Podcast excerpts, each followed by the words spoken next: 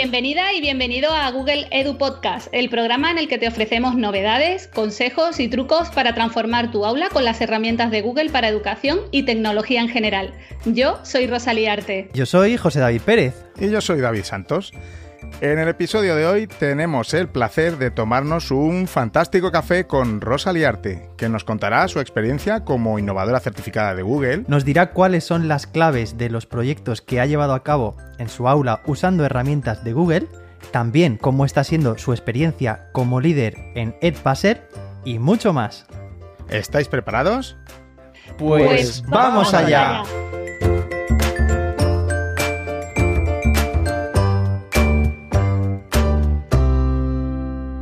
Hola, bienvenidos a un episodio más de Google Edu Podcast. Eh, sí, estabais escuchando bien. Eh, la intro nos la ha hecho Rosa Liarte, que la tenemos aquí de invitada de lujo hoy. Mm, buenas, Rosa, ¿qué tal estás? ¿Qué tal? Aquí estoy en familia. Me siento, vamos, encantada de estar aquí con vosotros hoy. Es un placer tenerte aquí. Además, una invitación que teníamos, David, yo creo que pendiente de, hace, pues desde los inicios de este podcast, ¿no? Decíamos, aquí tiene que venir Rosa sí o sí. Sí, sí. Y hemos tardado una temporada y media, pero aquí, aquí la tenemos. Pero ahora que está bien fraguado el proyecto, eso, eso, ahora. Ahí, ahí, ahí. claro que sí. Pues nada, oye, Rosa, eres la primera que, está aquí con nosotros en, la presentación del episodio, que está fenomenal. Y, nada, aquí es donde decimos nuestra, nuestras tonterías, como digo yo, nuestras cosillas antes de, comenzar el episodio. Y, bueno, y yo, mira, si me veis la cara, porque estamos grabando a través de Skype, ¿verdad? Me veis la cara de, de tengo menos arrugas y todo porque llevo tres días de vacaciones. Rosa, ¿tú estás de vacaciones ya? Eh, no, por allí? Bueno, por aquí en Andalucía sí, los profes están de vacaciones, pero todavía con Edpuzzle nosotros tenemos faena estos tres días, ah. pero luego hay vacaciones también. Bueno, bueno, bien. Y José David, tú por lo menos hasta el miércoles, ¿verdad? Sí, sí, hasta el miércoles del momento en el que estamos grabando. O sea, el lunes de emisión, de publicación, yo también estaré, vamos, como tú, ¿eh? Sin arrugas ni nada. Vale, y yo estaré llorando porque el martes entro a trabajar ya.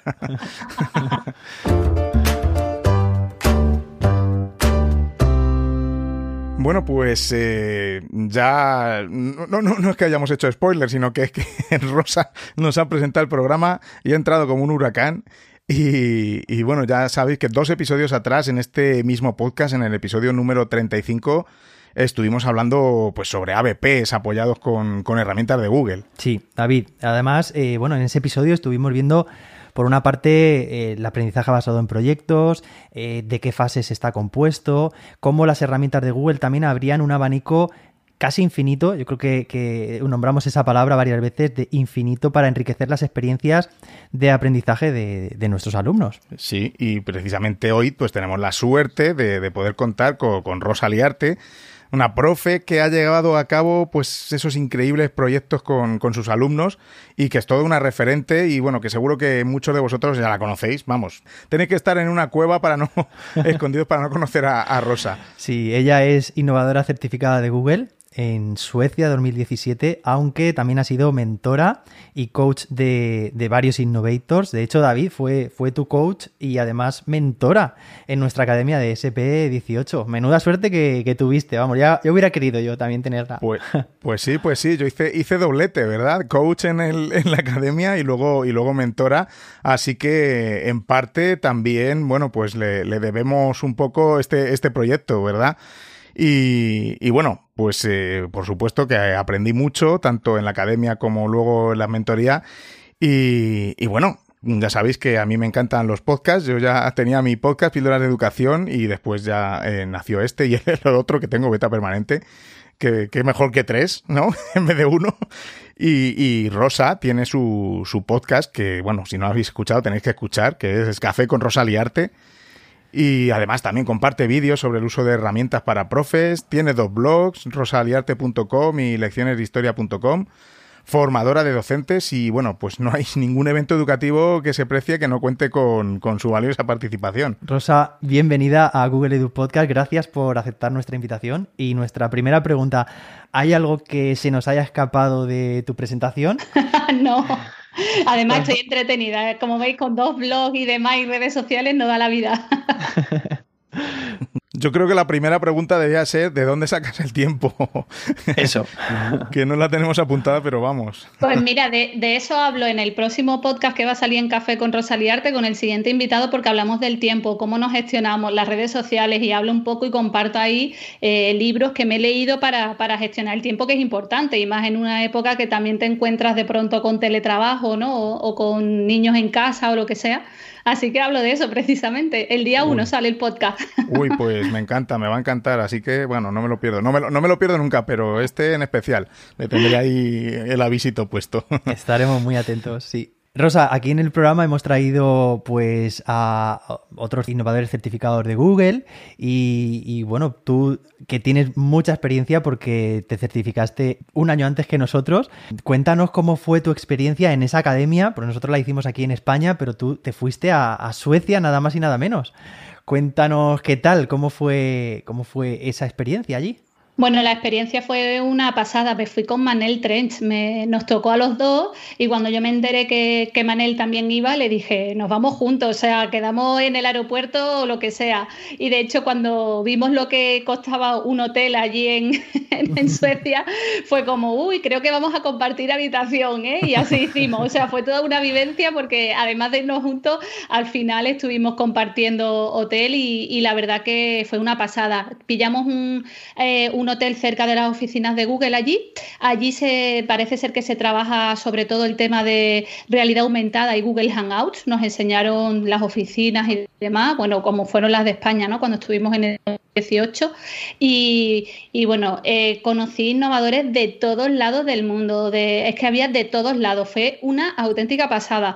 Todo en inglés y, la verdad que tuve la, gran suerte de, estar en, el proyecto con, Carlos, que creo que ha estado en Vía, ¿no? También en Vía 20 contigo, José David. Eso es, Carlos Galvez. Así que la verdad que, fue una, experiencia súper chula.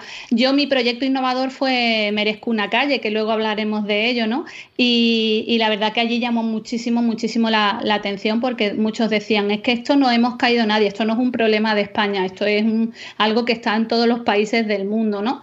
Y, la verdad que, llamó mucha atención y, me, encantó el, poder aportarlo allí, me trajo un montón de ideas, así nació la web de merezcunacalle.com, cómo inscribirse, todo lo que está hecho alrededor del proyecto y, sigue creciendo, porque Merezco una calle se me ha ido de las manos y más de 200 profes que lo han hecho, ahora mismo me reportaba el otro día una profe en México, otra profe en República Checa, o sea que está siendo una pasada.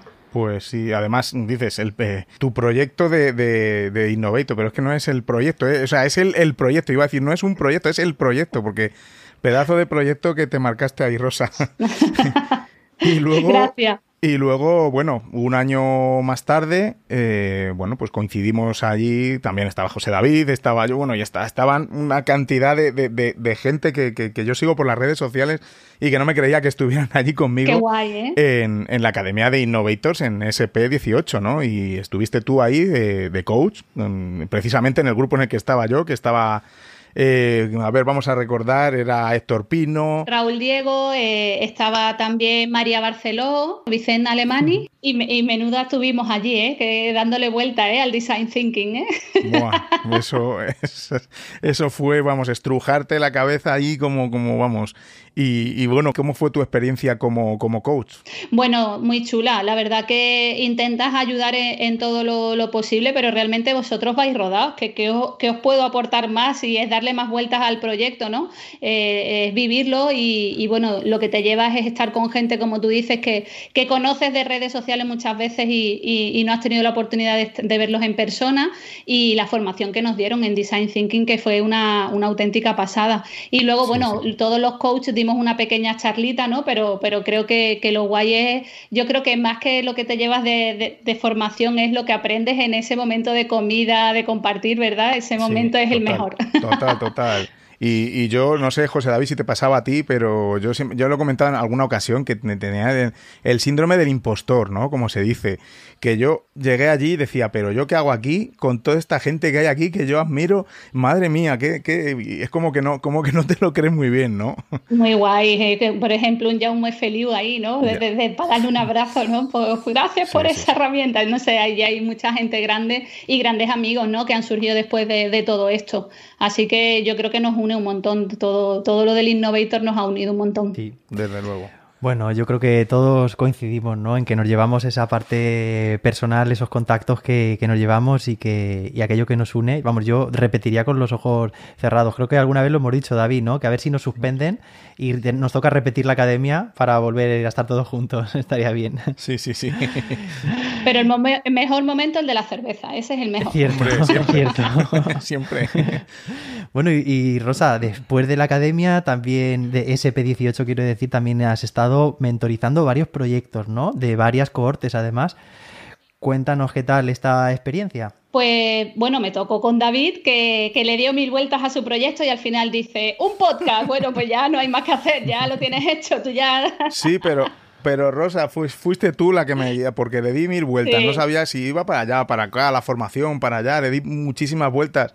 Y al final recuerdo, es que lo recuerdo perfectamente, me dijiste, ¿por qué no ah, eh, vas sobre lo que ya tienes y sobre lo que se te da bien y ya eres, ya, ya se conoce pues tu podcast? Pues mm, construye sobre eso y bueno, sobre eso luego surgió, pues bueno, donde estamos ahora, en este espacio, sí, la verdad que, o sea, que, que tú sí que te tengo que agradecer porque tienes mucho que ver. Recuerdo además esa conversación en concreto. David, no le des tanta vuelta, mira, mm, construye sobre lo que tienes, podcast. Claro. Así que sí. Así que soy madrina de este podcast, en parte, ¿no? Hombre, claro, Totalmente. por supuesto. Pero sí, yo me acuerdo de esa conversación de decir, te deja de darle vuelta y vete a lo que hay que sacar provecho de lo que se nos da bien. yo siempre se lo digo a los niños, o sea, ya sabemos lo que se nos da mal, ¿no? Pero saquemos partido a lo, a lo que hacemos bien, ¿no? Así que genial. Pero muy guay, el, el, el ir de mentora, a ver, a veces no sabes si estás ayudando lo suficiente o no. Tengo esa sensación, pero mira, a lo mejor la simple conversación de, de, WhatsApp que le decía a David, tío, no le des más vueltas y a lo mejor a David le dio una una bombilla, ¿no? Esa bombilla que se le iluminó y yo a lo mejor no apreciaba ni que ese comentario le iba a aportar tanto. Pues al año siguiente me tocó con, con Chelo Gutiérrez, con Londres, LON 19, eh, que también le estuve ayudando. Ella tenía un proyecto de, de Power Skills On y, ella estaba con otra mentora, pero parece ser que no estaba muy, muy contenta y, al final pues me pidió si podía estar con ella y le dije que yo no estaba mentorizando a nadie. Total que la, la, la pillé y, y lo seguí adelante. Y, ahora este año estoy con, María Nicolás, con, su proyecto de, del alumnado, lo que se, ella le ha llamado Clica y Signa, que es eh, para el alumnado sordo, que es verdad que si algo ha puesto de manifiesto esta pandemia es eh, la, gran necesidad que tiene e, ese colectivo, ¿no? Porque no pueden escuchar vídeos, las videollamadas, bueno, pues ha puesto en evidencia que la tecnología todavía no llega al 100% a este tipo de personas y, María tiene un proyecto muy bonito por delante con mucha faena, pero que puede aportar mucho a, este alumnado sordo que, que se ha visto tan afectado por la pandemia, ¿no? Pues sí, la verdad es que tiene una pinta eh, tremenda. Y las mascarillas también que nos ayudan, ¿no? Es que ya no es solamente el uso de la tecnología en el día a día. Sí, además, bueno, María es fiel oyente del podcast. Ella, David, si recuerda, se animó mucho con ese episodio que hicimos el año pasado sobre Innovators y, se lanzó. Estuvo también en, mi equipo y, Rosa, me pasa lo que, lo que tú decías antes, ¿no? Eh, yo también estaba en esas sesiones con ellos eh, en Vía 20 y decía, yo, yo no sé si le estaré aportando lo que necesitan o no, porque claro, tienen unas grandísimas ideas. Bueno, pues simplemente alguna conversación de, de, de, devolverles una pregunta y de que ellos reflexionen o decirles, oye, ¿por qué no esto, lo otro? Abrir alguna puerta, ¿no? Pues bueno, me encanta además que ella luchó por, por, por que tú fueras su mentora hasta que lo consiguió yo, vamos, sé que la dejé en buenísimas manos, mejor imposible, así que bueno, ese proyecto pinta muy, muy bien. Qué bueno, qué bueno.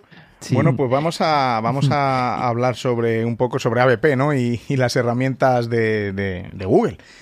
Que, bueno, que Rosa, que en los últimos años has llevado unos ABPs mm, chulísimos, increíbles, ¿no? Con tus alumnos. Y, y, bueno, de todos ellos, si tú tuvieras que elegir alguno, ya sé que esto es como, como tus hijos, ¿no? como elegir alguno, ¿no?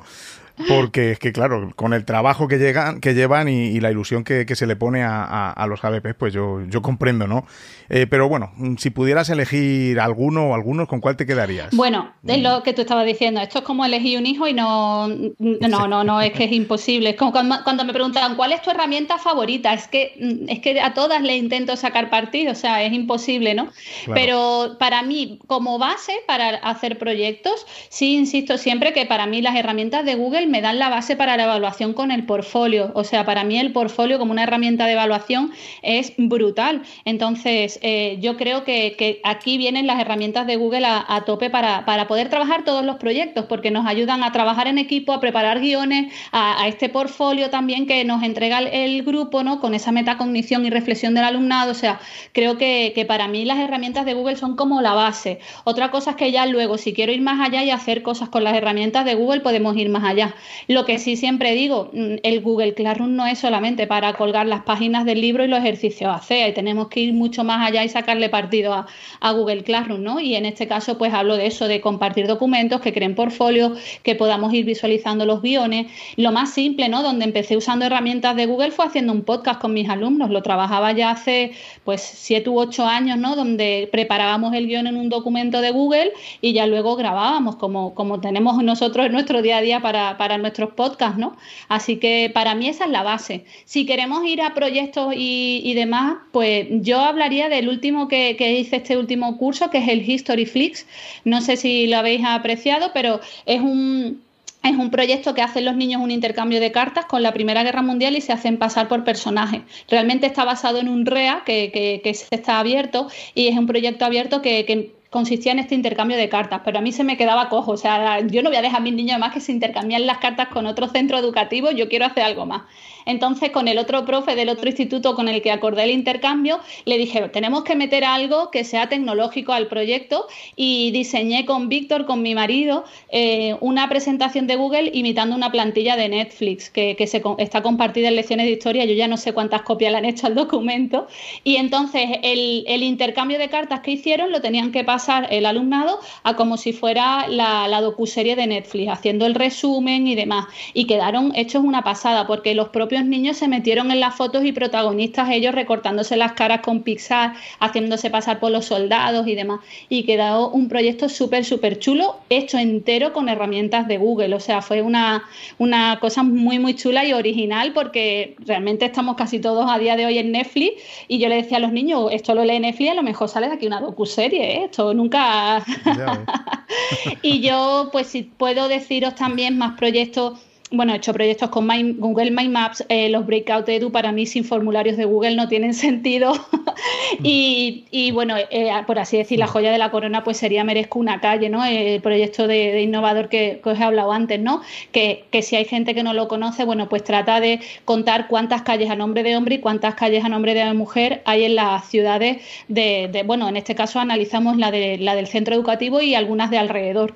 Y con Google Maps ampliando capturas de pantalla y metiendo las capturas de pantalla en presentaciones y señalando las calles, pues vimos que había una desigualdad brutal. Un 80% de calles con nombre de hombre y un 20% de calles con nombre de mujer. Pero dentro de ese 20% lo que más llamó la atención fue que como el 80 al 90% de las calles con nombre de mujer eran vírgenes y santas no había mujeres reales. Esto fue lo que hace a mi alumnado que le llama un montón la atención y pusimos en contacto notificando al alcalde de la situación que había en el municipio y, bueno, pues lo que hicimos luego fue hacer un proceso de investigación, hacer una propuesta de mujeres que merecen una calle y un año después el ayuntamiento abrió eh, cuatro calles con nombre de mujer. Y esto pues ha sido replicado y, lo han hecho cientos y cientos de profes y hay eh, municipios que se han sumado a Merezco una calle abriendo calles con nombre de mujer y eso es increíble, ¿no? Transformar la realidad de, tu, de tu entorno haciendo un mundo mejor y más igual, ¿no? Una pasada. Además, bueno, es, es casi es la definición de lo que es un, un proyecto de aprendizaje servicio. Vamos. Totalmente, sí. De libro. Así que intenta haceros como la base, ¿no? Empezar de lo más básico a un documento de Google y puedes hacer un proyecto por ahí a, a cómo evaluar con las herramientas a un proyecto hecho con otro centro a hacer una PS, ¿no? Claro. Y sobre todo, como dices, Rosa, y como decimos aquí muchas veces, José David y yo, y yo en mi podcast Píldora de Educación, y todo el rato decimos que, que, que, la, que la tecnología, sea Google o sea lo que, lo que usemos, tiene que ser la, la, herramienta para conseguir mm, lo que sea, ¿no? Lo que sea que nos propongamos. Primero, siempre mm, el objetivo, la pedagogía, ¿no? Y luego ya pues la tecnología nos puede ayudar y mucho, como, como vemos. Sí, sí, yo siempre digo que, que, las mejores lecciones no se centran en la tecnología que usamos, sino en el aprendizaje del alumnado. Y luego ya será lo otro la tecnología, pero me da igual cuál sea, pero lo que tenemos que conseguir es transformar nuestras clases. Yo siempre digo lo mismo, para subrayar un PDF, quédate con el papel y no, no, no, vaya, no uses tecnología. Lo que tenemos que hacer es una transformación y que piense el alumnado y vaya más allá, ¿no? Y Rosa, eh, tenemos, claro, docentes con un nivel de competencia muy heterogéneo, ¿no? Entre los oyentes que cuando escuchan proyectos, David y yo hemos escuchado un montón de proyectos tuyos, claro, se nos queda, vamos, nos quedamos asombrados, ¿no? Como, como los llevas a cabo, pero hay docentes que a lo mejor esa transformación que estamos diciendo que a ver, que a ellos mismos les gustaría llevar a cabo en sus clases, pero no se atreven a salir de su zona de confort, a nivel metodológico, ¿Qué consejos se te ocurre que podríamos darle para que se animaran y, empezaran con esa transformación? Bueno, pues yo un error, pequeño error común que a lo mejor a veces veo es que profes que nunca han hecho proyectos quieren hacer ya directamente proyectos interdisciplinares. Hablo yo en secundaria, que trabajo en secundaria, y claro, si tú no has salido de la zona de confort de tu clase, de tu aula, de tu materia, ¿cómo te vas a meter a hacer la casa por el tejado y a meterte en un proyecto con otras cuatro materias, ¿no? Yo siempre digo que la base es primero ser tú, tú un poco tu isla, pero que tú salgas de tu zona confort tú tranquilamente, no forzado por nadie de fuera. Yo hice así, o sea, yo empecé a probar y esto me funcionó. Y una vez que ya estás más preparado, que vayas a, hacer proyectos interdisciplinares, pero que no se empiece la casa por el tejado porque eso va a llevar a que tú, como tengas una mala experiencia en ese proyecto interdisciplinar o que te lleve mucho trabajo o que veas que no te pones de acuerdo con compañeros, pues vas a tener una mala experiencia y vas a decir, a tomar por saco los proyectos. Entonces, yo por un lado siempre digo eso. Otro, no todo tiene que ser tecnología. Yo tengo ejemplos de proyectos que no son tecnológicos, por ejemplo, las vidrieras góticas, un proyecto totalmente hecho con cartulina y papel celofán.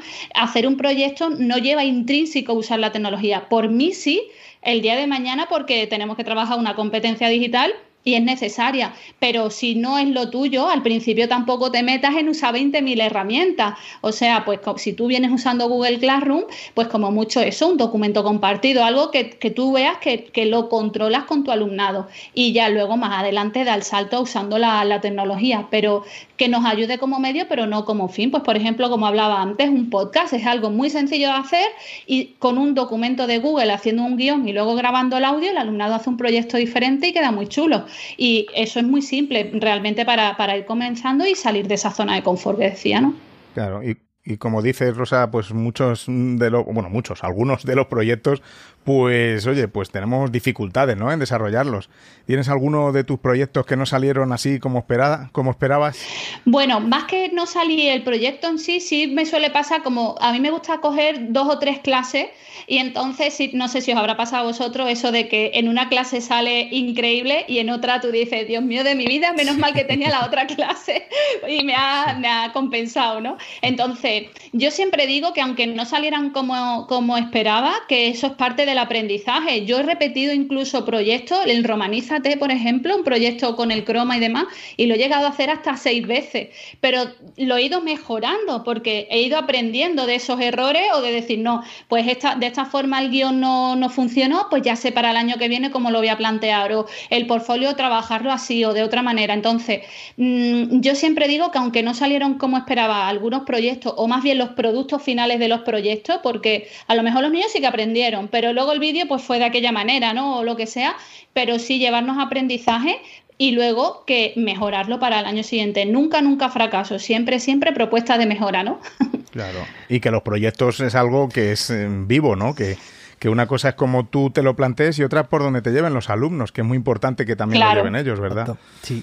Y Rosa, has hablado ya, bueno, varias veces sobre el portfolio y la importancia que tiene, ¿no? Para guiar eso, ese, el proceso de aprendizaje de los alumnos, para, para encauzar el, el propio progreso del, del proyecto. Eh, ¿Algunas buenas prácticas que podrías darnos con tu experiencia sobre cómo enfocar esos portfolios o qué tiene que, no sé, qué incluir sí o sí, cómo, qué consejos dar a, los alumnos o cómo, no sé, algo referencia, en referencia a los portfolios sobre cómo llevarlos a cabo. Bueno, pues yo siempre, una cosa que aprendí de los proyectos era que me daba cuenta que el portfolio yo dejaba un poco al secretario del grupo en plan de, tú rellenas el portfolio, ¿no? Y luego el, el secretario acababa amargado, ¿no? Era como, Dios mío, el marrón que me han dado y yo no sé aquí qué poner, ¿no? Entonces te dabas cuenta que luego ese niño o niña rellenaba el portfolio, pero realmente no estaba llevando la reflexión del todo, de todo el grupo clase, ¿no? Porque se estaban dividiendo, como yo digo, la tarta, o sea, se han dado un cacho cada uno del proyecto, al secretario le anda el portfolio y estaba el pobre ahí con ese marrón, ¿no? Entonces, una cosa que sí me he dado cuenta que me ha funcionado muy bien es siempre, tras trabajar el proyecto, siempre los 10 últimos minutos de clase, antes de terminar la clase, es momento de reflexión de portfolio. Tienen que parar de hacer el proyecto y entonces ahí hacen una apuesta en común. Y el secretario o secretaria toma apuntes de las ideas del grupo y siempre tienen que contestar a las preguntas de metacognición, que he aprendido, cómo lo he, cómo he aprendido, para qué me ha servido y en qué otras ocasiones puedo usarlo. Entonces, que reflexionen y tras la puesta en común lo llevan al portfolio. A mí me sirvió eso mucho, parece una tontería, pero yo un poco confiaba en que los niños iban a ir rellenándolo y no, me di cuenta que hay que dejar 10 minutos siempre al final de la clase para que lo trabajen, eh, lo, lo que reflexionen y luego el secretario o secretaria lo lleve a ese documento compartido de Google donde rellena toda la información. Pues tomamos nota, ¿eh, David? De todo lo que nos está contando Rosa. Sí, sí, total. Yo siempre que escucho a Rosa tengo la libreta casi al lado, o sea que eso seguro. No sé si os habrá pasado, ¿eh? pero yo por lo menos fue mi experiencia de, decir, tengo que mejorar esto porque lo que no puede ser es que los niños hagan esa tarta. Eh, eh, yo, si le mandas una presentación, tú de la página 1 a la 5, tú de la 6 a la 10, yo de la 11 a la 15 y tú el portfolio. Eh, pero ahí está cada uno haciendo una parte del proyecto, pero no están aprendiendo todos. Y, y uno de mis objetivos con el portfolio y demás es que todos sean conscientes de lo que están aprendiendo en el proyecto, porque entonces estamos aprendiendo por parches, no están aprendiendo en conjunto, ¿no? Claro. Bueno, Rosa, y, bueno, tú que, te encanta la tecnología, ¿no? Y que la usas con, un propósito claro, ¿no? En, el, aula. ¿Qué herramienta o, funcionalidad mm, mm, ves que, que, nos hace falta, ¿no? Algo que todavía no exista y que se podría, que podría mejorar eh, las experiencias de, aprendizaje de, nuestros alumnos y alumnas. Bueno, pues yo algo que ha puesto de evidencia, os lo decía antes con el proyecto de, María Nicolás, ¿no? El tema del alumnado sordo, solventar los problemas de este alumnado, por ejemplo, eh, el poder estar en una videoconferencia y que tengan eh, subtítulos al, instante, ¿no? Sé que ya lo hay algunas herramientas que lo hacen en inglés, pero esto tiene que evolucionar en muchos idiomas y, tiene que, que mejorar para este tipo de alumnado, que tengan más opciones para, los vídeos, ¿no? Que, claro, yo le hablaba a María y digo, bueno, que subtitule y María me explica, dice, no, es que no es lo mismo porque el alumnado no comprende igual leyendo que teniendo la lengua de signos. Son cosas que he ido aprendiendo con el proyecto de, María, que realmente es mejor para el alumnado que el vídeo tenga a la persona en pequeñito hablándole en lengua de signos. Bueno, pues todo esto que parecen cosas muy, muy simples, pero que, que te das cuenta de que todavía le queda por hacer a la tecnología. Al igual que cuando tuve dos alumnas ciegas hace tres años tuve dos alumnas ciegas en mi instituto y me puso de evidencia muchísimas cosas que le faltaban a las herramientas. De hecho, mm, llevé a muchas herramientas, incluso a, a y a otras, eh, la accesibilidad para el alumnado ciego que luego lo incorporaron. Pero si no vivimos esa experiencia, no, no, lo, no lo sabrán también esos ingenieros, ¿no? Por lo que hay veces que, no damos por hecho cosas y, te das cuenta de eso que falta hasta que tienes este tipo de alumnado, ¿no? Sí, fundamental. Y bueno, eh, Rosa, hay una pregunta que nos encanta hacer eh, pues a nuestros invitados y, es un poco de, pensar, de imaginarnos cómo, cómo sería el futuro en, las aulas. Bueno, en las aulas, ahora que estamos con este entorno así híbrido o a muchos confinados también, ya no sabemos si será en las aulas, si será en casa, si será dónde, pero ¿cómo te imaginas que sería eh, o que será la educación dentro de, vamos a poner, no muy lejos, pero unos 10 años, por ejemplo, en el 2031, ¿cómo te imaginas que, que estaremos? No sé, dando clases o cómo estarán nuestros alumnos. Uf, no sé. Yo creo que el aprendizaje híbrido ya medio ha venido para quedarse. Hay gente que me, ahora mismo me dirá, ¿pero qué me estás contando? Yo creo que ya una parte del híbrido, o sobre todo en secundaria, va a venir a, estar presente y a no verse como algo raro, ¿no? De, que no nos ha quedado otra. Yo creo que, que ya con lo que hemos vivido. Bueno, de hecho hay estudios que dicen que en, estos meses de pandemia se, se, ha avanzado en tecnología lo que no se habría avanzado en cuatro años. O sea, es algo brutal. Yo creo que el paso que se va a dar en el uso de la tecnología va a ser importante, pero lo que decía antes, tenemos que aprender a transformar con la tecnología. De nada me sirve que pasemos de poner ahora un libro y luego poner el PDF con los ejercicios. Tenemos que ir más allá, ¿no? Que los ejercicios también son válidos y son necesarios también, y yo aprendo, por ejemplo, ahora mismo estoy con el inglés, el C1, y aprendo con ejercicios, pero también se me quedan las cosas hablando, practicando, escuchando mucho, ¿no? Entonces, tenemos que ir con un trabajo más competencial y dentro de 10 años, no lo sé, este coronavirus tiene pinta de que va para largo, o sea, esto tiene pinta de que va para largo, aunque tengamos vacunas y demás, tiene pinta de que este muta y que a ver las vacunas, si no tenemos que estar poniéndonos vacunas todos los años, que hay una nueva cepa. que no para 10 años, esperemos. no lo sé, pero dentro de 10 años no lo sé, pero, pero sí yo creo que va a haber em, un cambio con respecto a la tecnología. Algo antes se veía como esos frikis de la tecnología y yo creo que se va a ver algo como algo más normal y comprensible. No se ve como un despilfarro, sino como una necesidad en los centros educativos. Yo creo que, que esa va a ser la transformación. Pues lo firmo, ¿eh? Esperemos que sí. y bueno, ya sabes, Rosa, que, esta temporada tenemos, tenemos bueno, a Ed como patrocinador del podcast y, bueno, porque primero porque nos encanta esta herramienta y bueno, y tú que estás metida ahí de, lleno ahora con, con Ed pues nos, puedes contar cómo está siendo tu experiencia con, con, con ellos, con Ed. Pues la verdad que, estoy súper contenta. De hecho, eh, el estar en el equipo de Puzzle en parte viene porque pedí una reunión a, Kim, su creador, con María Nicolás, para el proyecto de María Nicolás, para ver si podían incorporar de alguna forma que el profesor se autograve con la lengua de signos y se incorpore al vídeo en un lateral o algo, pero que se pueda enriquecer además con un vídeo hablando en lengua de signos. Imaginaros la cara de Kim. La cara de Kim fue de, hostia, qué, qué buena idea, ¿no? Y dice, yo voy a hablar ya con los ingenieros a ver si, podemos hacer algo así. Me decía que también nos decía a las dos que no es algo fácil, que no es nada fácil hacer eso. Parece muy sencillo, pero que no es sencillo, ¿no? Pero, pero ahí fue cuando Kim me, propuso estar en el, equipo, ¿no? Y, yo pues lo comentaba al principio de este podcast que decía, pero hay trabajo, hay falta, falta gente y ahora te das cuenta la de millones de usuarios que, hay en, usando Edpuzzle, la de profesorado y alumnado que se ha beneficiado de esto. Yo ya era una enamorada de la herramienta, porque yo siempre he dicho, no he podido hacer tantos proyectos si no es por el aula invertida. Y a mí me ayudó muchísimo el puzzle, porque que el alumnado se viera el vídeo, que lo trabajara antes, a mí me daba mucho tiempo para hacer proyectos en clase. Y realmente es la herramienta que transformó mi aula. Es, que yo siempre lo he dicho así, no ahora porque esté con ellos, pero trabajar ahora con ellos como, hostia, es que estoy con, con una herramienta que me encantaba y que dio la base sólida a todo mi trabajo en el aula, ¿no? La verdad que la experiencia es muy guay. Mm, hay un equipo que es brutal. Eh, estoy aprendiendo un montón a trabajar en equipo en remoto, a hacer cosas increíbles, a, que se escuchen tus propuestas, a, escuchar propuestas de los demás.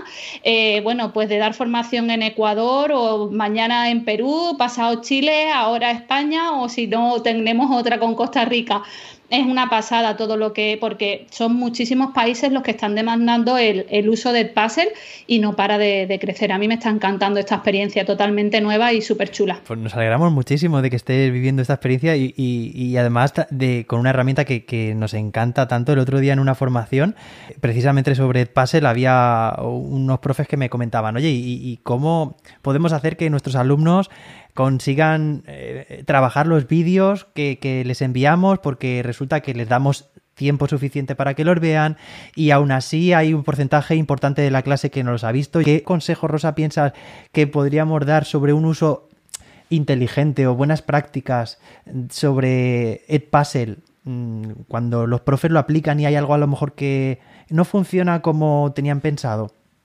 Bueno, yo siempre insisto, esta pregunta me la, me la hacen mucho la que tú dices, ¿cómo consigues que tu alumnado se vea el vídeo? Eh, yo vuelvo e insisto con la transformación de clase, o sea, si tú mandas a verse un vídeo ahora por la tarde, pero yo voy a llegar a mi clase y voy a tener lo que ya tenía antes, ¿para qué me vas a mandar el vídeo? O sea, el alumnado tiene que ver una transformación y la transformación llega a qué guay que hoy tengo una gamificación, ah, qué guay que hoy tengo, eh, que me va a ayudar mi profe a hacer un comentario de texto, digo, o que, o que tengo la ayuda de mi profe haciendo ejercicio, vayamos a lo más básico, ¿vale? Entonces, yo lo que, te, lo que el alumnado le pasa es que cuando ve que tu clase se transforma y que tiene un sentido verse el vídeo y que le quedan las cosas más claras, que lo entiende mejor, que tú no vas a dejar de explicar, porque aquí siempre tengo que decir lo mismo, que el profe no deja de explicar, porque si yo detecto en el puzzle que hay algo que no se está comprendiendo, mi alumnado lo va a tener por mí explicado en la clase. Pero yo insisto siempre en esto, que tú mandes un vídeo para seguir haciendo lo mismo, el alumnado va a decir, para eso explícame por la mañana en clase. Tú tienes que realmente cambiar tu clase y hacer actividades diferentes para que el alumnado, eh, cuando llegue a clase, diga, venga, vamos al lío, que yo ya me he visto el vídeo, tengo los contenidos y ahora tú qué me vas a ofrecer. Eso lleva más trabajo, te lleva mucho más trabajo y hacer proyectos y comerte la cabeza y diseñar mil cosas. Pero cuando el alumnado ve que se transforma tu clase, que se encuentra un día una caja con candado que tiene que abrir y descifrar un montón de cosas, cuando al día siguiente ve que aprende a hacer un comentario de texto y no hacerlo solo en casa. Ahí el alumnado se va a ver el vídeo en casa por la tarde. Ahora, mm, como yo siempre digo, el primer día que mandas el vídeo no des por hecho que todo tu alumnado se lo va a ver. Es un proceso que va poco a poco, ya no solamente contigo como profe, sino con tu alumnado que le tienes que cambiar el chip. Entonces, a mí lo que me ha pasado es que al principio pues se lo veía un 80%, luego un 90% y me ha pasado a lo largo del tiempo y meses después que se lo vea al 100% de la clase, porque han entendido el trasfondo realmente de verse el vídeo, que es ganar tiempo de clase para aprender más conmigo. Totalmente. Sí, sí. Además, eso, lo que tú has dicho creo que es la clave. Que encuentres la necesidad de, de verlo porque es que al día siguiente en clase, bueno, o, en la sesión siguiente que toque, van a tener que, ponerse a prueba y si no, van a estar en desventaja. O sea, eso que les tocaba hacer, no van a saber hacerlo. Entonces, vamos, estoy completamente de acuerdo también con, esto porque, porque además es una duda frecuente que sucede muchas veces, pero es eso. La clave, estamos hablando siempre de la transformación y una transformación que hemos dicho también que, que no tiene por qué partir de la tecnología, sino que la tecnología es una herramienta que en este caso nos está ayudando a que todo esto sea posible. Claro. Y, yo insisto siempre en eso, es que no, no tiene sentido sino para ellos verse el vídeo. Ellos le tienen que encontrar un sentido. Hay algunos alumnos que lo van a hacer porque son buenos y, hacen sus deberes y si tú le mandas eso lo van a hacer, pero estos que te van a costar más, lo que tienes que hacerles es abrirle los ojos. Para mí es imprescindible. Y luego otra, no pongas vídeos que le eches de 40 minutos a unos niños pequeños, que el Puzzle tiene la opción de recortar el vídeo, fraccionalo. Otro error también común, mandar un vídeo de un día para otro nunca, nunca lo he hecho. O sea, siempre a lo mejor si lo mando el lunes es para el viernes, si es del miércoles para el lunes siguiente, deja días entre medio. Son pequeños errores que damos, eh, que creemos que lo estamos haciendo a lo mejor bien, que yo cometí también como profesora, y, luego te das cuenta de que no, que tienes que dejar días, que tienen que ver ellos la transformación, y que si mi vídeo del Imperio Romano dura 40 minutos, lo fracciono en cuatro pequeños vídeos, no, no que se vean todo el vídeo del tirón, porque pobre ticos míos con 12 años, es que no lo aguantan, no lo aguanto ni yo, imagínate ellos, ¿no?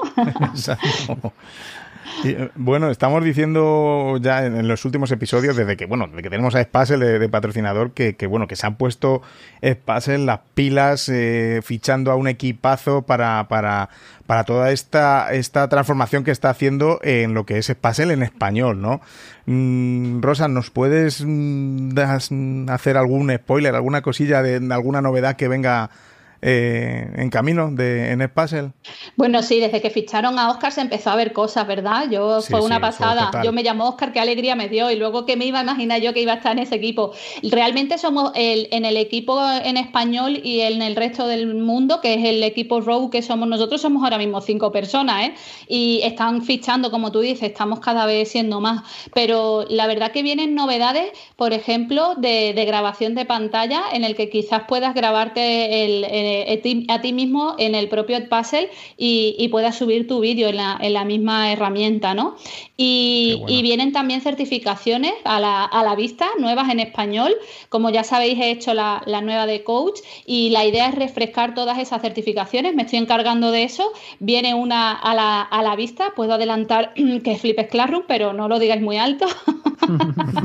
nada, no nos escucha mucha gente. Y, nada, eh, poquito a poco, si es que he aterrizado y madre mía, todo lo que hay por hacer. La suerte que, hay mucho hecho ya en inglés, que han abierto ellos un camino y ahora nosotros lo estamos convirtiendo todo al español y trabajándolo. Y bueno, yo estoy eh, también grabando vídeos en el canal de YouTube en español, subiéndole todo en español y estoy también detrás de las redes sociales de, de Puzzle ES y, dándole un empujón a, esas redes y, compartir y hacer un buen uso de Puzzle, porque, insisto, hay veces que hay profes que lo están usando, pero no le sacan el partido que tiene. No sé si habéis visto, estamos publicando los tips de Puzzle, eh, estamos ahí trabajando en pequeños trucos para sacarle más partido y, bueno, animo a que sigan las redes porque estamos ahí trabajando un montón, ideando para, para ayudar a los profes en todo lo que sea. Y además están haciendo también muchas propuestas, escuchando muchas propuestas de mejora de los profes. Yo les tengo hecho una lista ya de peticiones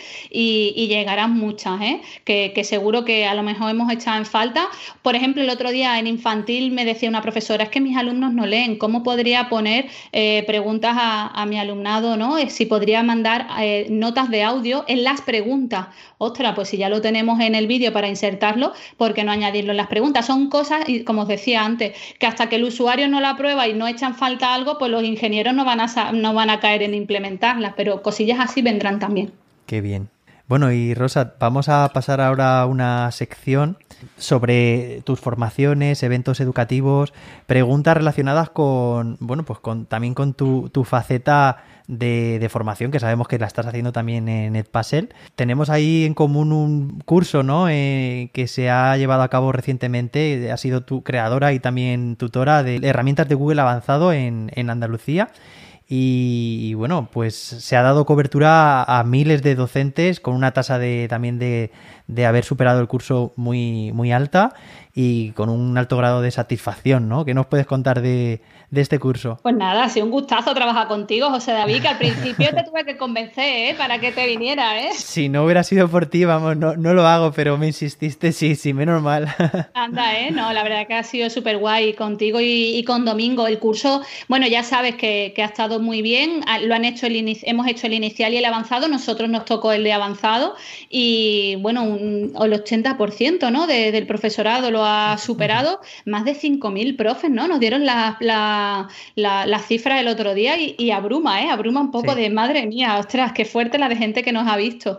Y, la verdad que muy bien, se está pidiendo otra vez eh, hacer de nuevo el curso para llegar a, más profes y, la experiencia ha sido dura porque eh, era un curso, hombre, que, que Andalucía llegara a un acuerdo con Google y sacara un curso oficial de Google, o sea, era como ver un sueño con, no sé, llevaba años y años esperando ese momento, ¿no? Yo, para que, mi, imagínate David, si lo hiciera tu comunidad, autónoma, o sea, que es como... Sí, sí. Aquí en Madrid seguimos esperando. Así que para mí era muy, muy guay. Y, nada, la verdad que ha sido una experiencia que contaran conmigo en esto una pasada, vaya. O sea, yo estoy súper contenta. Y el curso quedó súper chulo, ¿verdad, José David? Diseñándolo, le dimos una vuelta, ¿verdad? Todo aplicado a la metodología. No en sí, no es tanto de clic aquí, clic aquí, sino es más de qué puedes conseguir con esta herramienta y, darle una vuelta de tuerca al curso, que nos lo pidieron así, ¿verdad? Desde arriba y, lo llevamos a cabo de la mejor manera posible. Eso sí, también hay muchos profes que se han apuntado en el curso de avanzado y cuando creyendo que sabían de Google y, luego te das cuenta que dice, uy, voy a empezar por el inicial y me escribían algunos profes de yo no voy a continuar porque, pero no a mal, sino diciéndonos que creo que tengo que empezar por más abajo porque, ¿verdad? Es un Google avanzado y hay veces que uno piensa que sabe usar las herramientas y esta gente no paran de renovar, de sacar cosas nuevas y, y le dimos ahí un, toque más complicadillo, pero muy chulo. Qué suerte han tenido los profes de Andalucía de teneros ahí de, en ese curso, de verdad. Si yo me hubiera podido apuntar, me hubiera apuntado, pero ya... Ah, no, de andaluz no, no, no tengo poco. Bueno, y eh, Rosa, hablando, bueno, vamos a, vamos a ver, yo tengo una anécdota, por ejemplo, contigo, no creo que te acuerdes, porque hace ya unos cuantos años, pero en una, en un congreso, no sé si, si fue en Alicante, de educación, recuerdo que justo entre los pasillos vi cómo salías del aseo, yo fui a por ti, te dije, mira Rosa, que, que te sigo, que te admiro mucho, que no sé, bueno, ya ves tú, ¿eh? Qué anécdota.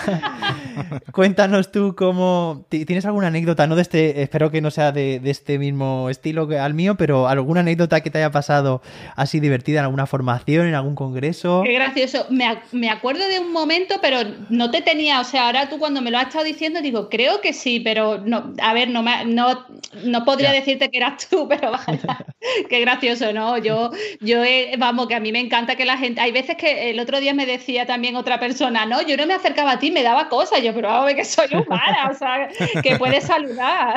Bueno, Rosa, yo tengo otra anécdota, pero esta no te acuerdas porque ni me acerqué porque eh, estaba, estábamos en, en, el evento de InEducation en Murcia en el 2018 ¿Sí? y yo, estaba, yo estaba de asistente. Y, bueno, por supuesto, escuché tu, tu, tu, tu actuación, tu actuación, tu, actuación. Mi charla. Escuché tu charla muy atento, me encantó.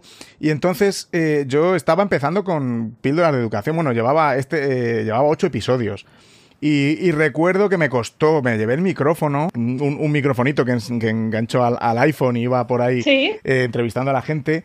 Y, ah, bueno, primero hasta que me animé a sacarlo, porque claro, me daba un poco de, de cosa.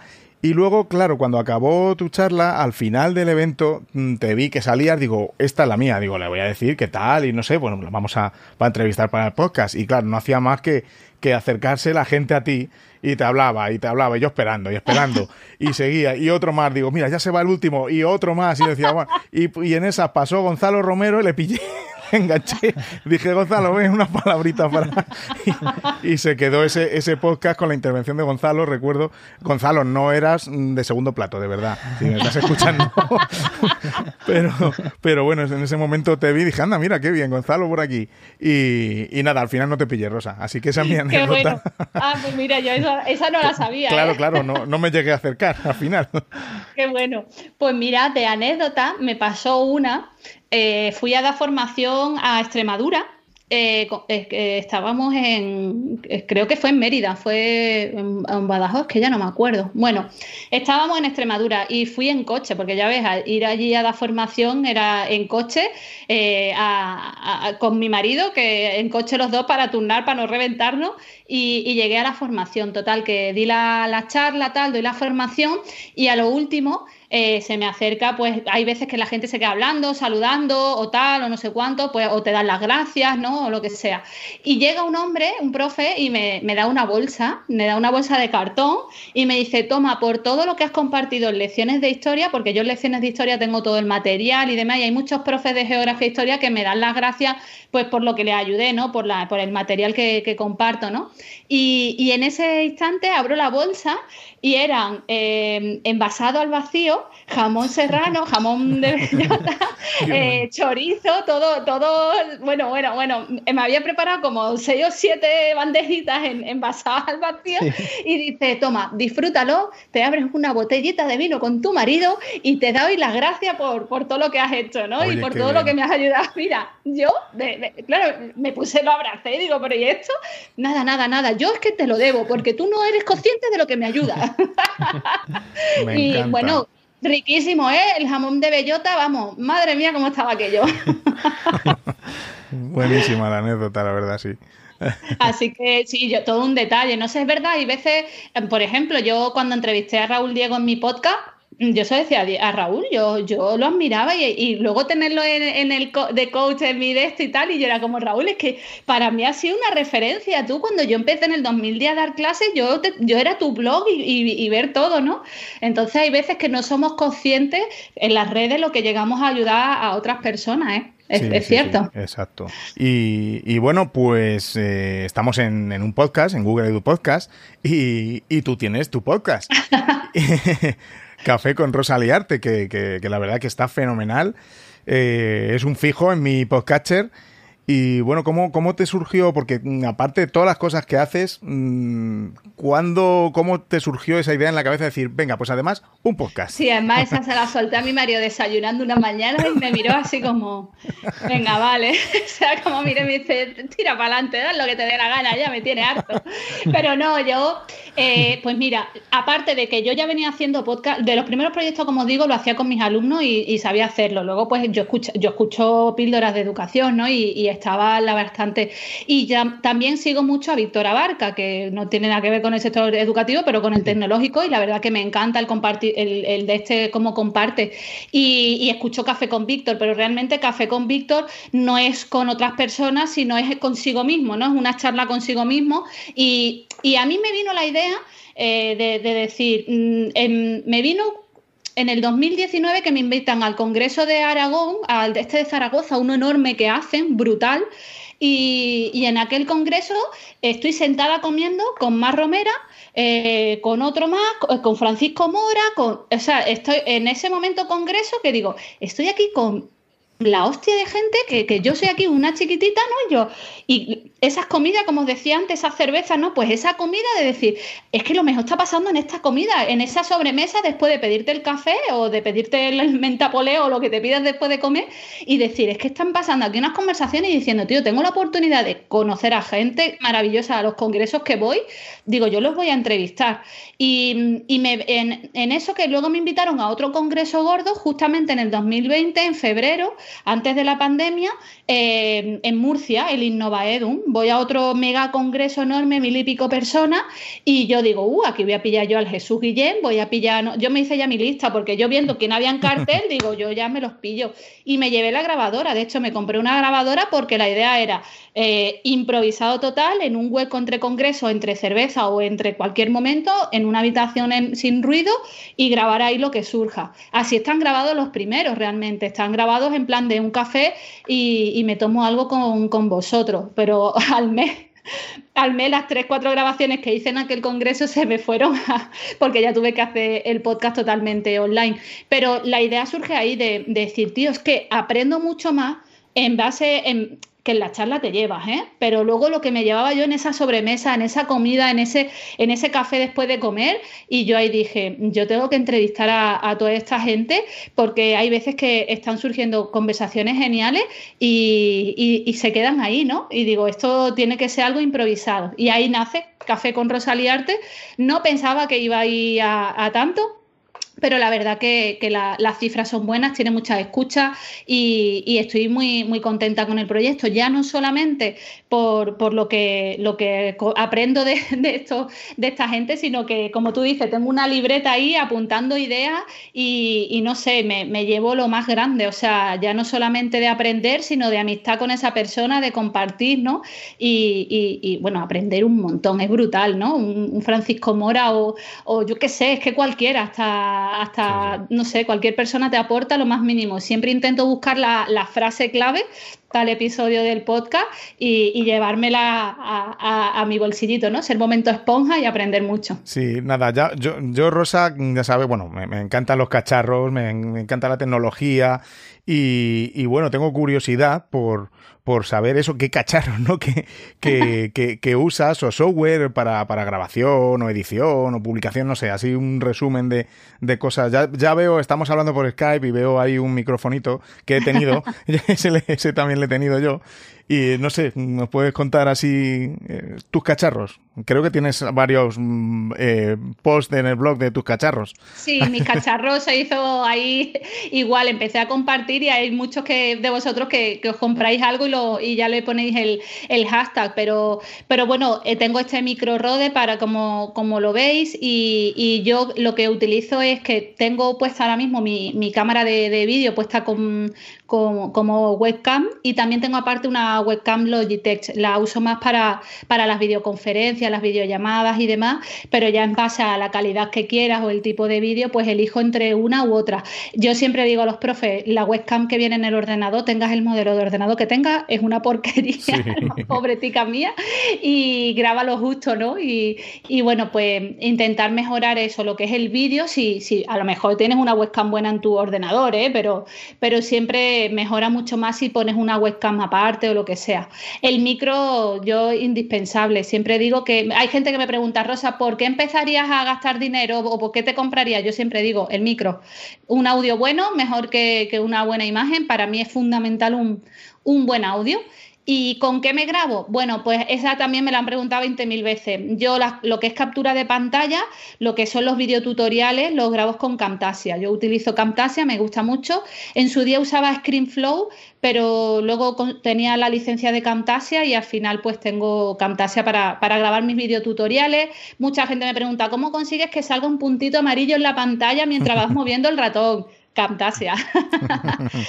Y luego la edición de, vídeos, yo empecé usando iMovie y ya desde hace unos años, como también soy Apple Distinguished Educator, nos dieron la licencia de Final Cut y ahí dije, ya me tengo que poner con el Final Cut, ya no hay vuelta atrás y desde hace varios años pues uso Final Cut, pero como lo mismo puede ser otro Adobe Premiere o el que queramos, ¿no? Yo digo, no tienes que empezar por, un software de grabación súper, súper caro ni potente. Yo empecé haciendo mis primeros vídeos con el gratuito que me venía en el ordenador, o sea que, que a veces no es el software en sí, sino lo que tú hagas editando el vídeo, ¿no? O lo que tengas para grabar el vídeo. Eso es, sí. Y bueno, pues Rosa, nos has comentado cómo grabas, cómo editas, eh, la idea de cómo surgió también eh, tu podcast. Y, bueno, nos gustaría también saber, antes ya, nos has avanzado un poco otros podcasts que, también escuchas, no que produces, sino que escuchas, el de Víctor Abarca, ¿no? Café con Víctor, eh, de Educación. ¿Hay algunos ¿Algún otro podcast que, te gustaría recomendarnos, que escuches o que hayas escuchado? Bueno, pues mira, si no son de educación, ¿vale? Cosas que me gustan a mí. También me gusta mucho Café Secreto, que es el de, el de, de Carlos Río, el del Real Fooding, pero aquí habla de tema de tiempo, de gestión del tiempo y demás. Tiene otra, el minimalismo, sé que se ha ido por otro lado. Está todo relacionado con el café, ¿eh? ¿Has visto? Le acabo de caer. pero está muy bien. La verdad que, que habla de muchas cosas y lo mismo, productividad que es importante. Y otro que me gusta mucho eh, el de Beauty Mail, que este es tema de, medicina y demás, me gusta mucho, aprendes un montón de cosas y, la verdad que Cristina Mitre es un podcast que, para mí ella me, encanta, tío, la sigo y, aprendo un montón de cosas fuera de la educación que, me gusta a mí aprender por mi día a día, ¿no? Y si nos vamos a educación, bueno, os escucho a vosotros y además el formato, el otro día le decía a José David, el formato en directo me gustó, estuve al fondo y, y me moló un montón. Estuve yo ahí en, directo escuchando y, genial, de verdad, vosotros, este proyecto, porque como madrina eh, no puede faltar.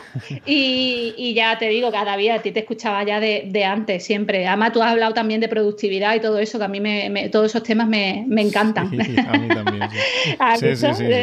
Así que, y luego, pues también me gustan mucho ideas para profes, eh, eh, son andaluces también y, y tienen muy guay. El otro día también eh, aprendía mucho con ellos y, es muy interesante el podcast. Ha empezado también, no sé si lo sabéis, Educación 3.0, un, un podcast y, bastante interesante el primer episodio y, la verdad que, me encantan. Escucho mucho lo que, lo que hay por ahí, el Son Proyecte también. Lo que pasa que hay veces que no te da la vida para llevar todo, ¿no? Yo te iba a decir. los tengo ahí que, que, paren. Claro. Que paren porque yo ya no me, no, no me da la lista de reproducción para tanto podcast. Claro, los tienes ahí en lista. Yo hay veces también que tengo que ir a Málaga en coche, pues aprovecho ese momento coche para, para ponérmelos y demás. Para mí es un formato muy cómodo o que me doy una vuelta con mi perro, con el pirata, me llevo los auriculares y lo escucho de fondo, ¿no? Así escucho mucho el de Café Secreto. Así que, bueno, eh, es como me apetezca. Hoy me apetece, es que también hay veces, estás todo el día hablando de educación y dices, Dios mío, no puedo más con em, cambiar, cambiar de tema, ¿no? Entonces, eh, aprender un poco de eso. También me gusta mucho el de aprendemos juntos el de, el de BBVA, de las charlas, pero en vez de verlas en vídeo, las escuchas. También es un formato muy, muy cómodo. Ya te digo, es como me levante ese día lo que me apetezca. Bueno, pues ahora tenemos aquí una sección, ya la última, estamos terminando una sección sorpresa. Eh, entonces, bueno, pues nada, David, ¿le, ¿le, tiras tú a ver? Venga, esto es rápido. Nada, te hacemos una pregunta y lo que te venga a la cabeza. Venga, las primeras son fáciles para calentar. Un libro, el que te venga. Eh, mm, el último, de los últimos que me he leído que me gusta mucho, Ikigai. El, eh, Ikigai es el, objetivo tuyo en Japón, ¿no? Eh, Ikigai ha sido un libro que me ha llegado en este año que he leído. El método Ikigai se llama Conca, muy chulo. Uf, me lo voy a apuntar. Por hablar de otra cosa que no sea educación, ¿eh? que ahora sabéis que tengo una sección nueva que es liarte a leer y hablo del libro de educación. Entonces. sí, sí, sí. Pues eh, Rosa, a mí el, método, bueno, el concepto de Ikigai lo conocía y, me recuerda en parte al, elemento, elemento. también, ¿no? Sí, tiene mucho que ver, ¿no? Es como el lugar donde confluye algo que se te da bien, que disfrutas haciéndolo también, ¿no? Va por ahí el significado. Sí, totalmente, verdad. Bueno, ¿una película? Eh, una película, una película. A ver, pues es que tan, bueno, te puedo decir de hace mucho tiempo que a mí me, encantó, que es Stargate, muy antigua, pero es del antiguo Egipto y de los, lo, lo, diré que, que, vienen los extraterrestres y cosas así, pero es una peli que a mí, como siempre me ha gustado el antiguo Egipto y estudié historia, fue como ahí esos efectos especiales, qué pasada de peli, tío, que, y la he vuelto a ver y me la trago entera, o sea, es como qué guay, qué ciencia ficción más chula se inventaron con esa historia, me encanta esa peli. Vamos ahora con una serie. Uy, pues aquí os tengo que confesar, y esto mi marido se va a reír, porque no soy tanto de series, tío. No veo. Ah. A ver, me empecé viendo Breaking Bad y al tercer capítulo me agobió. Eh, empecé viendo Stranger Things y aguanté la primera temporada. Mi marido lo intenta, intento sentarme a ver una serie y me desespero, tío. Yo soy un manojo nervio y yo le decía a Víctor, pero vamos a ver, si es que lo que me han contado en 10 capítulos me lo hubieran contado ahora, tío, que esto es muy. Yo me pongo mala. Sin embargo, mi madre y Víctor son súper super consumidores de series y bueno, bueno, se traen unas listas, pero yo no, no veo eso, tío. Yo soy más de una docuserie, me gustan más documentales reales. En, Netflix me he visto todos los, los, documentales. El otro día me vi el, el que hay uno de, de, arte, de cómo han hecho toda una trama de. de, y esto fue el año pasado, ¿eh? De vender cuadros de arte de artistas a millones y eran toda una estafa y eran, eran falsos. No sé si habéis visto. ¿ves? Es que a lo mejor vosotros no sale eso en Netflix. Pero yo me veo todo lo que es documental real. A mí me mola más la, lo que son cosas detectives, eh, todo eso me, me, flipa. Y Víctor se ríe mucho de mí y dice, no, no, contigo no hay nada que hacer. Lo he intentado, ¿eh? Pero llegué a la primera temporada de Stranger Things. La segunda ya no llegué. A mí me pasa igual, David. Tú, yo igual que Rosa, ¿eh? O sea, como, como, vea, una serie que tiene más de dos o tres temporadas, ya es que la, elimino. Yo, yo no estoy dispuesto a, ver tanto, pero bueno, también acepto y, toda la gente que, que, las ve, pero es verdad, ¿eh? esperarte tantas temporadas, tantos episodios, a ver qué va a pasar. No, no va conmigo. Pero David, tú sí, ¿no? En eso, tener, en eso tenéis razón, pero yo veo series porque en el momento que me quedo por la noche y, solo y los niños acostados y yo quiero desconectar, me veo una serie porque una película no la aguanto porque me duermo. Claro. me encantan las películas, me encantan, pero una serie de 30 minutos, bueno, que hay, luego hay series que duran dos horas cada capítulo, ¿no? Pero, pero es como, venga, veo un poquito y ya mm, preparado para el día siguiente y por eso me, me gusta la serie. A ver, hay series muy buenas, ¿no? Otras que, como dices, ya van por la temporada 12 y dices, bueno, ya, ya se acabó. Se acabó sí, pero yo película igual consumo también, pero lo mismo, como tengo una, un trasfondo de historia real, a ver, como antes he dicho Stargate que es ciencia ficción, pero como la peli tengo un trasfondo real de fondo, o sea, una historia verídica, ahí ya me han enganchado. Yo voy siempre a que me gusta lo, lo más lo real, ¿no? Y yo me acuerdo que hace muchos años también me enganché a Prison Break, no sé si... Pero lo mismo, ya terminó la primera temporada, empezó el primer capítulo de la segunda y dije, ya, ya está, hasta luego, no, no, no veo más. No sé, me, pasa eso. Creí que era la única rara, pero he vivido esos momentos de bar en plan de que tus amigos se ponen a hablar de series y tú en plan de allí que no tengo nada que hacer, ¿sabes? Porque es que no, no, las veo, lo confieso que no. Hay gente que me dice, ¿cómo no has visto tu Juego de Tronos? Que eres de historia. Y mi madre se la traga entera, pero es como, lo intenté, tío, pero no terminaba de pillarla, ¿no? Nada, nada. que no la resuman, Rosa. ¿Un lugar al que te gustaría viajar? Uy, bueno, yo ahora es que estoy frita, ¿eh? estoy frita con todo lo que estamos viviendo. El otro día le decía a Víctor, una a las Maldivas, al Caribe, a la República Dominicana de playa, un coco relleno allí con un roncito y, no saber nada del mundo. Pero creo que lo vamos a hacer todo cuando termine esta pandemia. Pero sí tengo pendiente la, Ruta 66, toda la, costa oeste de, de, Estados Unidos. Es un viaje que lo tenía ya planificado, con, medio planificado con Víctor y demás de hacer como nosotros tenemos una furgo y somos muy de irnos en furgo, pues habíamos pensado eso, alquilar allí algo, irnos y de aventura. Y ese estaba pendiente, que lo tengo medio preparado y ojalá el día de mañana lo podamos hacer. Pero no me hago ilusiones porque como esto va para largo, llegará algún día, llegará. Qué bueno. Sí, seguro. alguien a quien te gustaría entrevistar en tu podcast. ¿Alguno que tengas ahí? Ahí tengo, bueno, Ken Robinson hubiera sido una pasada, ¿eh? Es que qué penita me ha dado, ¿eh? Qué penita me ha dado. Pero alguien que me gustaría y que creo que no es inalcanzable, que podríamos conseguirlo, sería Tonucci. Eh, sería un puntazo a, Francesco Tonucci eh, intentar conseguirlo y, bueno, pues eh, es un personaje que, que, ya es mayor, que ha aportado tantísimo a la educación y que creo que sería un puntazo tenerlo en en el podcast. A ver si lo consigo, lo voy a intentar. Pues sí, claro que sí, claro que sí. Y la última, eh, un sueño por cumplir. Bueno, un sueño por cumplir, no sé, no sé. A ver, quitarme la hipoteca. Eh, bueno, ese es ¿eh? bueno, como dices tú, sueños reales y ese, ese muy bueno. Bájale unos pocos de años, ¿no? De, crédito. No, no sé. Ahora mismo es que con la situación que estamos viviendo y que con lo que nos ha demostrado este futuro tan incierto, tú dices que es que yo ya no voy a pensar más en el futuro, que lo que tenga que ser sea y, ya está, ¿no? Pero sí me, encantaría un poco esta crispación que se está viviendo, la, situación que hay, que, que que, seamos un mundo mejor, ¿no? No sé, que hay en algunos momentos la, gente está un poco como desquiciada por la situación actual y, no estamos todos desesperados, estamos todos fritos por irnos a viaje, todos por irnos de bares, por pegarnos una borrachera, por irme de concierto y, llegará, llegará, pero que, que, estemos más tranquilos, que hay que asumir pues que nos ha tocado esto y en un momento muy, muy bueno, porque no me lo quiero imaginar hace un siglo, como debería de ser. Yo puedo pedir por Amazon, puedo ir a la compra, puedo salir, puedo entrar, que no me pongo de mi pueblo, ¿qué le voy a hacer?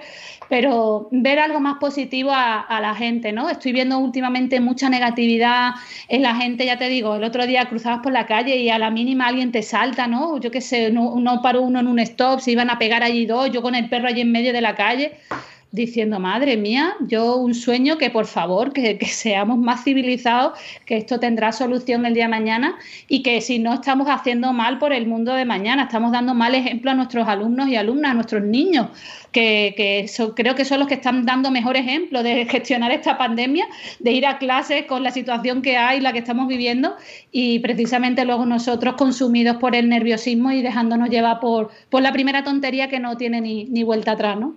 Así que un mundo mejor, un poquito más tranquilidad lo que hay ahora mismo. Pues sí, pues sí, vamos. Y bueno, ahora para ya para terminar ya, de verdad. ¿Seguro? de verdad, de verdad. Vamos a, hacerte tres, tres, preguntas en las que tienes que elegir una, una, de las dos opciones. Mm, ya sabemos que no hay por qué elegir en la vida real, pero, pero mm, si tuvieras que elegir, te tienes que quedar con una de ellos, ¿vale? Por ejemplo, eh, entre ABP y Flip Classroom? no sé. Es complicada, ¿eh? Esa es dividirme en dos, pero a ver, eh, en este aspecto yo podría hacer proyectos sin Flipped Classroom, ayudándome de, mis explicaciones y demás. Lo que pasa es que no tendría tanto tiempo para hacer lo que he hecho, pero para mí el ABP es muy, muy completo, o sea, es lo que te transforma tus clases y lo que siempre digo, cómo he humanizado mis clases, cómo he llegado a mi alumnado, cómo he podido compartir con mi alumnado y aprender yo también de ellos. Para mí es lo más enriquecedor. Segunda pregunta, ¿pizarra de tiza o Jamboard? Jamboard, yo no uso la pizarra de tiza, yo siempre tengo conectada, mis niños lo saben, yo siempre con esto y o, Jamboard o, Explain Everything, que la uso mucho, como tiene dibujitos y demás para insertarle, pero es mi día a día. Yo, yo, bueno, yo me acuerdo una vez que creo que se rompió el cañón, no teníamos cañón y cogí la tiza y los niños de coña, ¿no? Seño, seño, seño, seño, cogiendo una tiza. La verdad que uso muy poco, la, me da rabia mancharme las manos, no me, no me gusta. Luego me voy y conecto la, el iPad y, a, utilizarla viendo eso. Cualquier aplicación de Google en el iPad la usa y ahí a trabajar. Y por último, rúbricas o dianas de autoevaluación. Rúbrica. Yo, pero el, el, en este caso yo siempre digo desde las rúbricas como un buen uso, o sea, es que hay gente que está rubricando cualquier cosa, estamos confundiendo las rúbricas en sí como que tienen que ser usadas para un producto final, un trabajo competencial. Hay gente que ha hecho rúbricas para corregir un examen, es que eso no es, el fin de la rúbrica es que el alumnado sepa hacer algo y haga un trabajo competencial y tiene que estar con, con, eso hecho, ¿no? no Entonces, una rúbrica bien hecha para un trabajo que el alumnado va a hacer saber hacer y que luego también sirva como autoevaluación. Yo siempre digo que cuando usas rúbrica, el alumnado cuando te va a entregar el trabajo, antes de haber hecho el trabajo, se ha autoevaluado porque está comprobando qué es lo que te va a entregar, ¿no? Entonces, para mí eh, es una herramienta que hace ambas cosas, tanto la, evaluación del alumnado como la autoevaluación por parte de ellos antes de entregarnos el trabajo. Totalmente. Bueno, pues eh, ahora sí, ya hemos dicho varias veces que era la última, la última, la última y era la penúltima o la antepenúltima. Hemos llegado al final, estaríamos pues, pues mucho más tiempo hablando con Rosa, ya que nos ha costado un mes y medio, un mes y medio no, un año y medio, una temporada y media pero por nosotros, ¿eh? por nosotros. por nosotros. No, sí es verdad. No, hay que, hay que decir aquí en directo, bueno, en directo, en falso directo, que, que en cuanto hemos contactado con Rosa, mm, a los cuatro días estamos grabando, ¿eh? Eso sí es verdad. El, el, el, año y medio ha sido por nosotros. Hueco para vosotros siempre, ¿eh? y ha sido un enorme placer tenerte aquí. Muchísimas gracias por, aceptar la invitación y compartir con nosotros tanto. Nada, vosotros ya sabéis que me debéis un café cada uno de vosotros en mi podcast. Yo ya lo he dejado caer, así que irse preparando, que, caeréis ahí, ahí, poquito a poco. Pero ya sabéis que son individuales. Ahí os voy a tener en persona que a destriparos, ¿eh?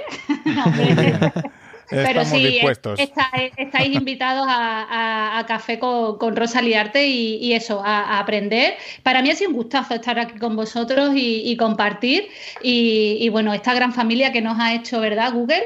Yo estoy súper, súper agradecida de este claustro virtual Google. Y, nada, a seguir aprendiendo y, a ver todas las novedades que vienen con Google, que han venido un montón, y a seguir formándonos y aprender de estas herramientas. Claro que sí. Y recordamos el mensaje que ha comentado Rosa antes, que, que la madrina de este podcast ha sido ella, vamos.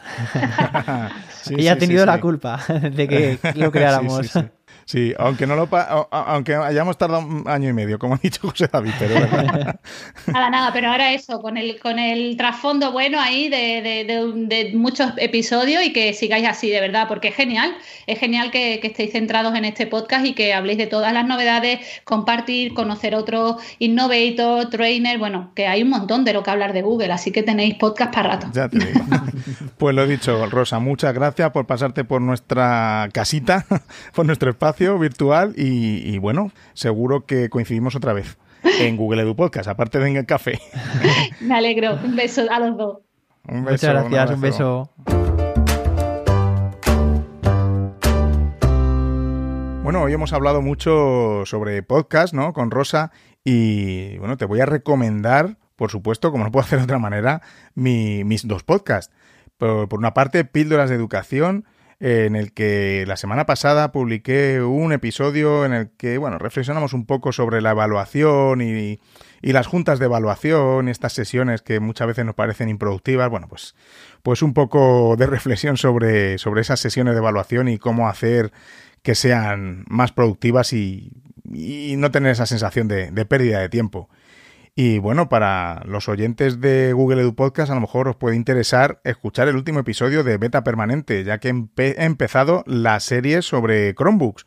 Así que nada, en el primer episodio vemos un poquito qué son los Chromebooks, mm, cuáles son las características mm, especiales de Chrome OS que nos van a hacer eh, que, tengamos más productividad con, este dispositivo que, es genial. Pero bueno, ahí te lo cuento todo y es un complemento perfecto para el episodio que sacamos aquí, José David y yo.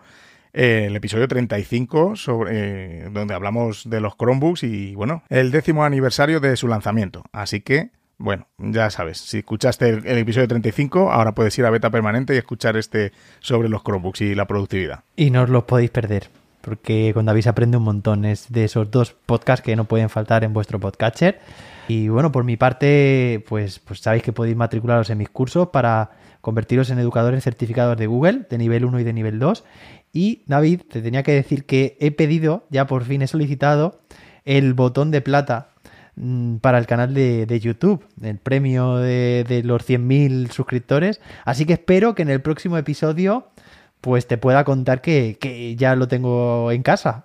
Qué pasada, qué pasada. Bueno, esa foto que tiene que rular por Twitter, por Instagram, la queremos ver, la queremos ver todos.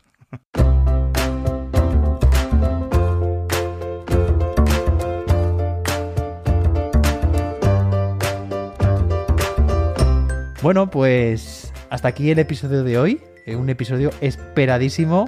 Eh, hemos aprendido muchísimo con, Rosa. Hemos cogido muchas ideas, ¿verdad, David? Genial, yo ya lo he dicho, lo he dicho en, directo, también iba a decir otra vez.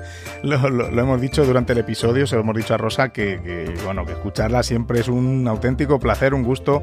Y, vamos, que casi tienes que estar con libreta en mano para, apuntar muchas de las cosas que, que va diciendo. Pues sí, bueno, pues esperemos que a vosotros os haya gustado tanto como a nosotros. Y bueno, y podéis seguirnos en Twitter y en Instagram como arroba arroba.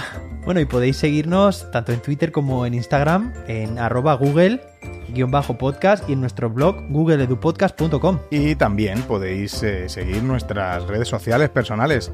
A José David le podéis encontrar como arroba serendipium y a mí como arroba davidsantos-a. Que tengas una feliz semana y que Google os acompañe.